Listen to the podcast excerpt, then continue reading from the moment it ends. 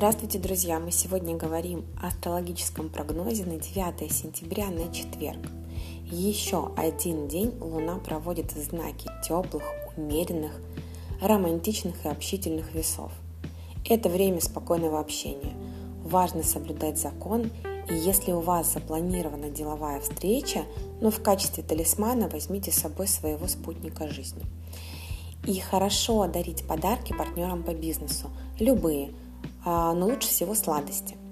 Утром будет хорошо сделать пару важных звонков, написать сообщение, что-то выяснить. Вообще вопросы коммуникации сегодня особенно хорошо идут.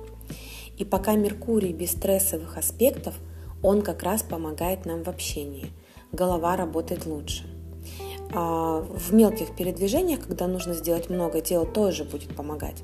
И ближе к вечеру мы будем ощущать гармоничный аспект Луны с Юпитером, но параллельно нам тут же бросает Вселенная вызов от Плутона.